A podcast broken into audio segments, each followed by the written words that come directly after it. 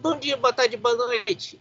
Eu sou o César Augusto e este é o Brucas de Anápolis, o único podcast onde o âncora faz a farmácia e é cumprimentado por todo mundo e compra um house preto, aquele extra fuerte, para, teu, para tirar o teu bafo de onça. É, meu amigo, eu tenho que comprar um house preto mesmo. Bom dia, boa tarde, boa noite. Marhaba, César. Que ficou mabsutin? Eu tô bem. Que bom, que bom, porque este que vos fala está muito triste. É, porque eu... Explica por que, que você tá triste. Pois bem, hoje o Dakar fez mais uma vítima. E a vítima que menos queríamos. Lucas Moraes e Armando Monleon tiveram uma quebra de suspensão que os fizeram perder aí três horas na etapa, consequentemente o penúltimo dia do Dakar deles foi marcado por um abandono e eles caíram de terceiro para nono na geral e já não aspiram mais pódio.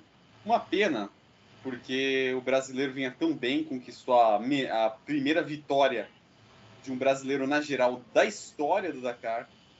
No entanto, acontece essa tristeza aí, para dizer o mínimo, e não teremos brasileiro no pódio. Isso não tira o brilho da performance de Lucas Moraes numa edição que Carlos Sainz está praticamente com uma mão e com duas mãos e nove dedos na taça e vai se tornar o primeiro piloto da história a ser tetracampeão por quatro montadoras diferentes.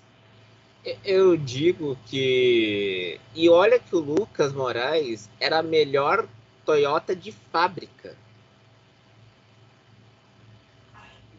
Sim, sim. Mas como eu falei, César, isso não. A gente. Aqui assim, o Dakar, ele é o carro-chefe do Mundial de Rally Cross Country, uhum. assim como é, Le Mans é o carro-chefe da WEC, Monza. A, a Daytona é o carro-chefe da Winsa. E da NASCAR. Uhum. É, Monza, Silverstone e Mônaco são os carros-chefes da Fórmula 1. A Indy 500 é o carro-chefe da, das a Indy 500 é o carro-chefe da Fórmula Indy, enfim. Ainda tem o campeonato de Rally Cross Country pela frente, gente. No final de fevereiro, o Dakar foi a primeira etapa de, da temporada 2024. A próxima vai ser no final de fevereiro em a, na região dos Emirados Árabes Unidos. Então, até lá tem chão, vamos torcer pro brasileiro. Ele já mostrou que faz bonito. Vai fazer bonito nesse, nessa edição 2024 do Mundial de Rally Cross Country, César. E é verdade. E olha que é a primeira vez que teremos o Mundial de Rally Cross Country. E que vale lembrar, vai pisar na América do Sul em setembro com o Ruta 46 na Argentina. Aliás, Ruta 46 que vai utilizar uh, aqui, as rotas da Argentina que, que ficam perto do Chile. Exatamente, praticamente um traçado que foi utilizado pelo Dakar entre 2009 e 2018. Exato. E vamos lá, nas, nas bikes, nas motos, quem venceu foi Ross Brandt, seguido por Rick Brabeck, Adrian Van Beveren, uh, Luciano Benavides, Tom Price, Patrick Cox, Olha, o Bradley Cox é a primeira vez que está no top 10, né? Kevin Benavides, Daniel Sanders, Martin Michek e Stefan Zifko. No geral, quem está liderando é o Rick Brabeck. A diferença para o Ross Brandt é de 10 minutos. Uma liderança merecidíssima do Rick Brabeck, que vem fazendo, vem performando lindamente e se for campeão esse ano, como como que tudo indica, vai fazer por merecer esse título. E é, o José Ignacio Cornel Florimo em quarto, Kevin Benavides em quinto, W. Price em sexto, Luciano Benavides em sétimo, Daniel Sanders em oitavo e Mati Michek em décimo e Stefan Stifko em nono. Nos carros, a liderança. Ma... Fala mais uma vitória no estágio de hoje, conquistada por Guerlain Chicherry e Alex Winnock, mostrando que essa dupla francesa, em especial o piloto Guerlain Chicherry, pode não ser um piloto genial, pode não ser um, um dos melhores nomes da história do Dakar, mas o fato é, ele vem todos os anos e vem muito competitivo e ser campe... e ganhar né, um estágio é, mostra que de ruim ele não tem absolutamente nada. E, no geral, dos carros, Carlos Sainz e Lucas Cruz em primeiro, Guilherme Demeville e Xavier Panseri em segundo, Sebastian Loeb e Fabiano Kahn em terceiro, Guilherme Chicherry e Alex Inoc em quarto, sendo que o Guilherme Demeville está é o primeiro da Toyota de privada. A Toyota equipe particular. Da Overdrive. Da Overdrive Racing. O, e o companheiro dele, o Ganshi Sherry, é o segundo da Overdrive.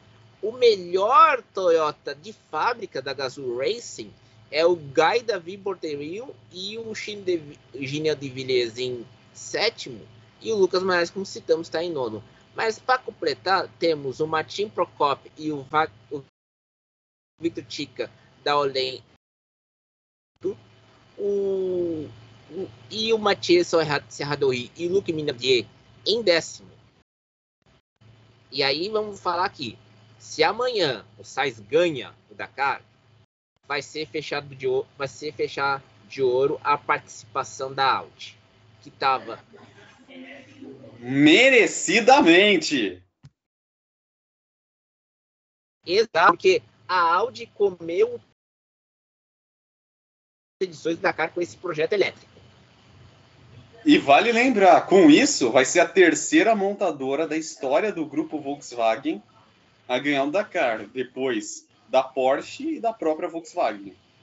A Porsche nos anos 80 e Volkswagen nos anos 2000 com aquele modelo modificado Touareg. Exatamente. Aliás, nos, vale lembrar que nos anos 80 a Porsche foi campeã com o René Mathieu, que foi um dos primeiros nomes do automobilismo a falecer em 2024 e o e depois com o Jack X. Exato. E era com um Porsche um Porsche 911 modificado para rally. Bem lembrado. Com e com o patrocínio da marca de cigarros Rothmans. É, só vocês lembrarem da Williams do Ayrton Senna e que tinha a mesma, mesma pintura. Mas voltando aqui, na geral, então, a gente tem o Lucas Moraes e o Armand Monleon que caíram para nono. Uhum. E como eu falei, eles não estão fora desse Dakar, gente. Tem ainda a etapa de amanhã. Mas independente do que acontecer, o Lucas Moraes já colocou o nome dele na história. E agora é só, independente do resultado que eles tiverem amanhã, vão fechar com chave de ouro. Ponto. Tá certo.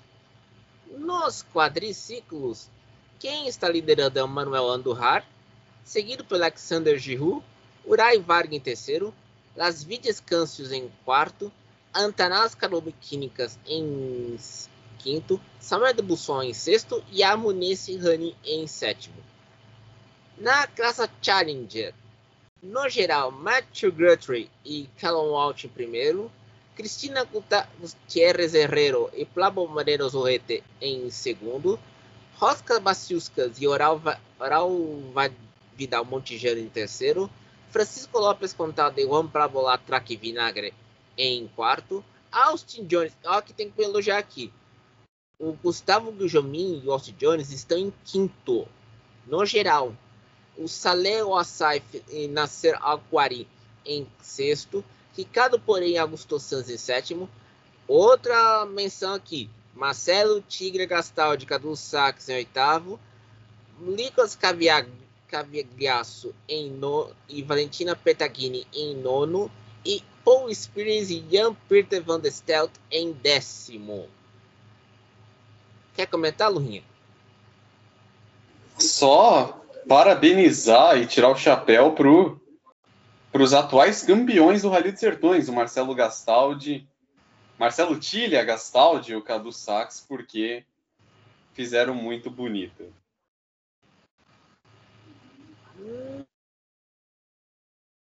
Vez, no geral, deixa eu mudar aqui. em primeiro, Jerome inicialmente em segundo, e assim Sedan e Adrian Mitch em terceiro, Sarah Price e Jeremy Gray em quarto, João Ferreira e Felipe Palmeiro em, em quinto, Sebastião Coassamin e Fernando Matias Acosta em sexto, Cristiano Batista e Fausto Mota em sétimo, Gerard Farresguel e Diego Ortega Gil em no, oitavo, Emília Gerasnienke e Arunas Graxniskas em quinto e nono, e Ricardo Ramiro Soares e Marques Sola Terradelas em décimo. Cristiano e... Batista Cristiano Batista está indo bem aqui, né? Exatamente, assim como o Rodrigo Varela e o Enio Bozano que foram fora da caixa. Foram fora da caixa e estão na 25 posição. Insano para dizer o mínimo. Nos caminhões. Ai, ai, ai. Olha, eu, eu tô com. Eu não consigo acreditar, César.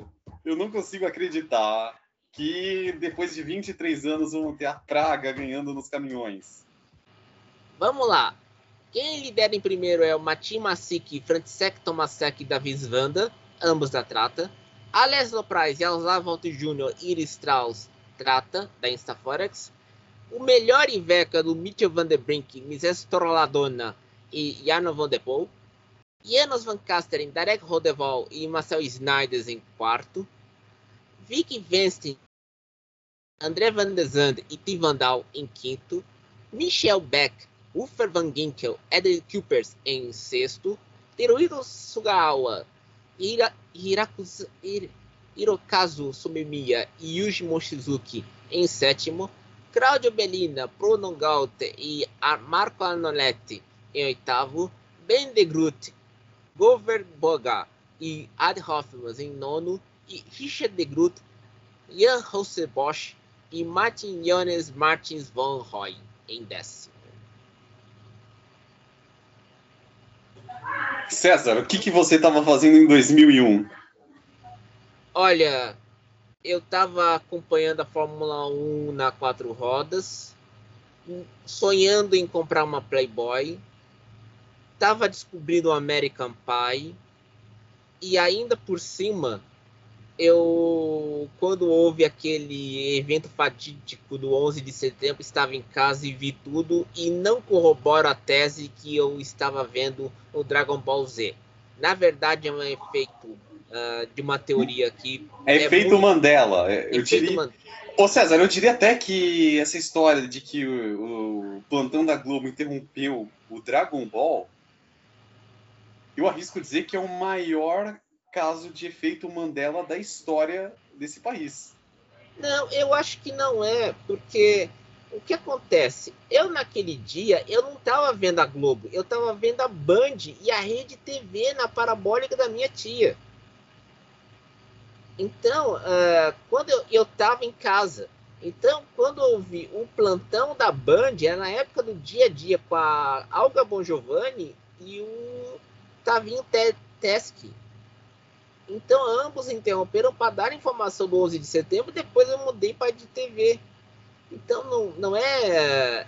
É que o que acontece muito é que naquela época o Dragon Ball Z estava estreando uma temporada inédita no Brasil pela Globo, porque as anteriores eram SBT ou Band. Pois é. Exato. Vamos, vamos lá, eu não lembro de absolutamente nada do ano de 2001, que foi o último ano que a, a Tatra ganhou Dakar. É... O, outro exemplo, 2001 foi a última vez em que o Rally Dakar levou a cabo o seu nome, que foi de Paris a Dakar. É, porque, porque depois foi para Barcelona, depois foi para Granada, Marsella, Marsella, Lisboa. Exato. Passou até por Arré, que é uma comuna francesa. É, é, era e começava no frio e terminava no calor. Exatamente.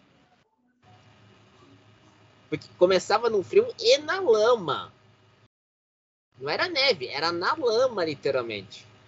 fazia um traçado, partir de Paris, passava pela Espanha, chegava no Estreito de Gibraltar para fazer a parte africana, do norte da África, indo de Gibraltar até chegar em Dakar, no Senegal. É isso aí. Então, eu não, eu não, eu não tenho nem roupa para isso. É que não vendem roupa do Dakar aqui no Brasil, filho. Não, é que, é que assim, eu, eu tô triste pelo que aconteceu com o Lucas Moraes, mas eu acho que a gente registrar um momento antológico como esse. E detalhe, no nosso terceiro ano de cobertura, a gente está trazendo a cabo esse título da Tatra. Não, não é só o título da Tatra, o título da Audi também.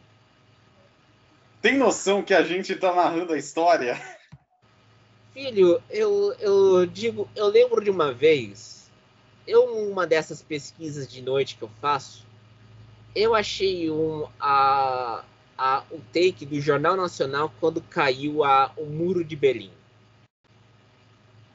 Aí eu te faço o seguinte questionamento: você corrobora com a teoria de que o Pedro Bial regrediu na vida de participante da história, narrando a queda do muro de Berlim e o final da URSS, a, a apresentador do BBB? Regrediu e digo mais. Quem estava em Berlim não era só o Pedro Bial. A reportagem. Ah, ah quera, peraí. Antes de você continuar, um parênteses aqui. Eu sei que vai ter muita gente que vai nos ouvir agora e vai me criticar, mas com todo respeito, eu já falei aqui várias vezes que eu detesto Big Brother. Acho um, des, um desserviço para o entretenimento brasileiro. E quem corrobora com a minha opinião é o Marcos Uchoa, que esses dias foi no Flow Podcast e falou que o BBB nada mais é do que a representação da Roma antiga. Porque você coloca várias pessoas ali para entreter quem está assistindo, e se uma delas se encher o saco, você tira. Claro, não é. joga para os leões, né? Mas. É a política pão e circo. Exatamente isso que o Marcos Uchoa falou no Flow. Não, eu vou dizer o que aconteceu. O Bial estava em Berlim, mas quem estava lá era o Círio Bocaneira.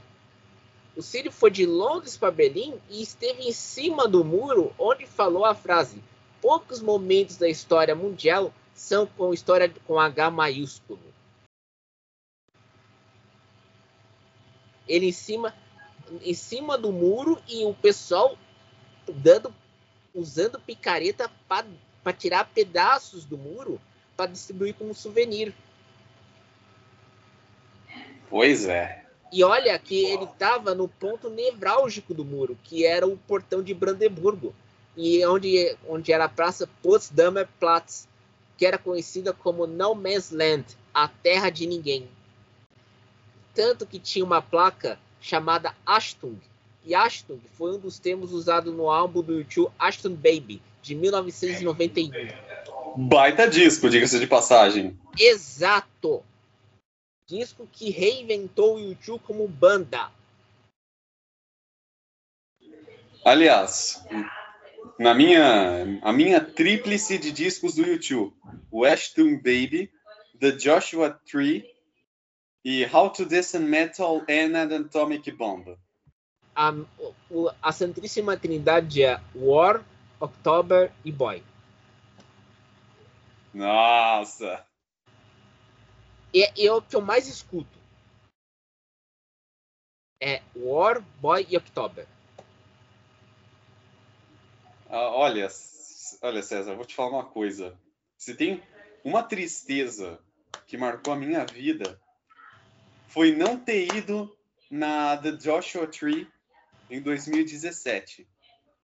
Porque não basta o YouTube ter vindo para o Brasil ter tocado, ter, ter tocado não, o álbum, o álbum. Não, não, e ter tocado o The Joshua Tree, ter vindo no Brasil, ter se apresentado no Morumbi, que é praticamente do lado de casa.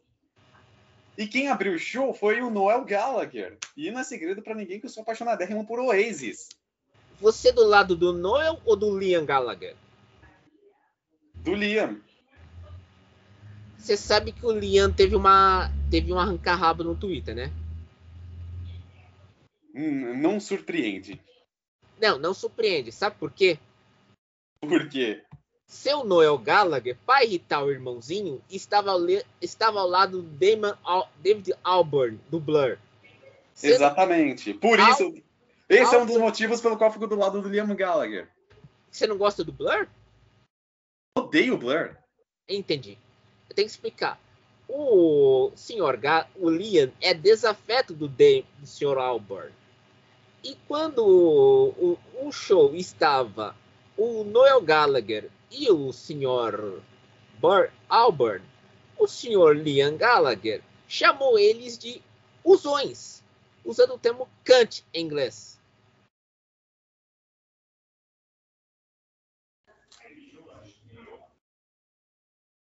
Você está emocionado, filho. Eu tô te falando.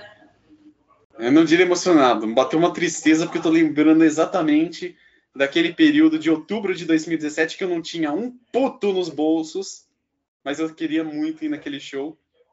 E a. Claro, não quero parecer misógino, né? Assim, é uma pessoa maravilhosa. Pena que era uma morta-viva, não participava da minha vida nem nada. Minha ex-namorada tinha condições, né, de me levar nesse show. E ela não foi. Filho, você sabe que tem certas horas. Coisa né? que a minha, coisa que a minha atual faria, diga-se de passagem. Você sabe que tem, tem um vídeo uh, no Twitter de, um, de uma torcedora do. Um, um namorado de um torcedor do Chicago Bears uma namorada de um torcedor do Chicago Bears, zoando o cara quando, naquela última, na, na semana 18, quando o Bears perdeu para o Packers. E eu, como cheesehead, fiquei muito feliz, né? Você vai, você acredita no Jordan Love ganhando no... no Super Bowl? Com certeza, acredito em tudo e mais um pouco. Você acredita que vai passar o trator em cima do 49ers? Tenho total certeza. Então, Broncos de Anápolis vai virar a NFL daqui a algumas semanas se caso Jordan Love vai para a Super Bowl e se tiver comercial de carro que eu gostaria de assistir na TV americana. Bom dia, boa tarde, boa noite e até mais. Salam!